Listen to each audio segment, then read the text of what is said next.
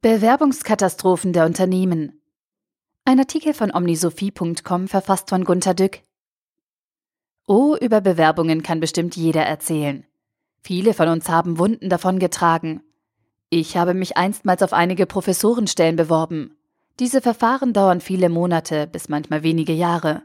Da sie so lange dauern, weiß man nie wirklich, ob man schon abgelehnt ist oder noch zum Vortrag eingeladen wird. Nichts weiß man. Und irgendwann, nach langer Zeit, kommt dann ein Zweizeiler mit leider nicht bla bla. Darf ich den Berufungskommissionen einmal sagen, dass es meine Seele für Jahre angerissen hat? In meiner Familie gibt es Promovierte, die sich bei sehr angesehenen Firmen, mindestens in der Gegend von Heidelberg, bewerben wollten und auf Online-Portale verwiesen wurden. Da trägt man sich geduldig ein und passt das eigene Leben einer skurril anmutenden Datenstruktur an, die sich Personaler bestimmt von Beratern haben aufschwatzen lassen. Dann passiert nichts. Kein Empfangsbestätigungsmail. Stille. Ab und zu nach Wochen und wieder Wochen, endlich aus einem der Portale, die anderen schweigen bis heute. Sehr geehrter Herr Doktor der Mathematik, wir brauchen einen absoluten Spezialforscher der Poly- und noch mehr Chemie. Anscheinend sind bei solchen Firmen wohl sehr spezielle Stellen frei. Die werden vom Management inhaltlich bestimmt verbal überkompliziert beschrieben. Dann schaut ein Computer nach, wer eine Mail bekommen soll. Wenn der Computer dann niemanden findet, der gut passt, dann beginnt er offenbar mit Verzweiflungsaktionen. Fühlen Sie in sich hinein. Wenn man ein paar solcher doofen Mails bekam und dann vielleicht später doch eine ernsthafte, hat man dann noch Vertrauen? Ich treffe ja höhere Manager aller Firmen bei Tagungen und habe ihnen diesen Sachverhalt geschildert. Sie antworteten alle etwa so. Ja, die Bewerberportale von uns sind eine Katastrophe. Hallo? Und nun?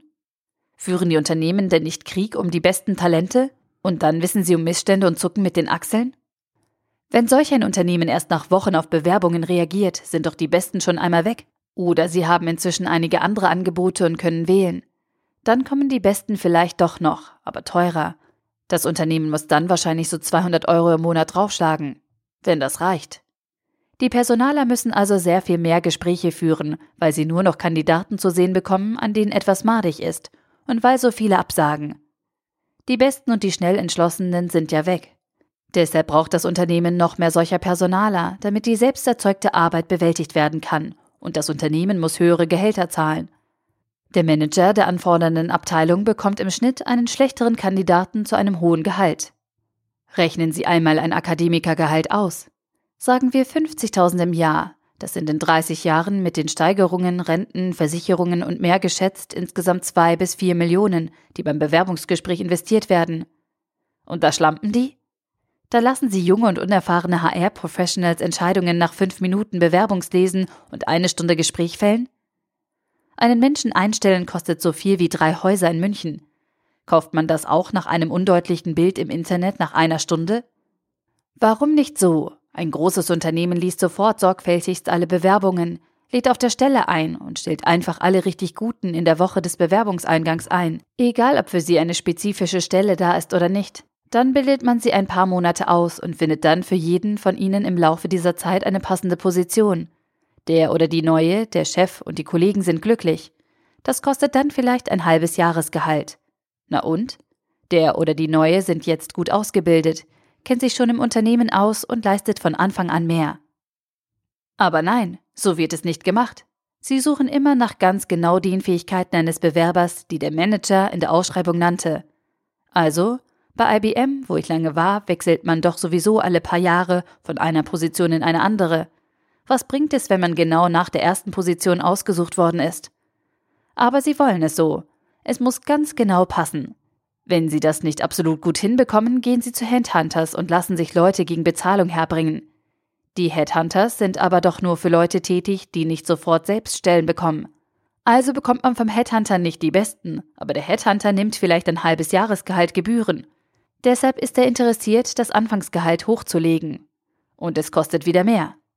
Dieselben Personaler, die Headhunters bezahlen, würden schäumen, wenn ich vorschlage, einfach alle Guten einzustellen und ein paar Monate zu coachen. Das wäre ihnen zu teuer. Ich seufze. Ich würde mir noch eine Gesetzesänderung wünschen. Der Bewerber sollte sich bei Ablehnung ein persönliches Gespräch wünschen dürfen, in dem er Feedback bekommt.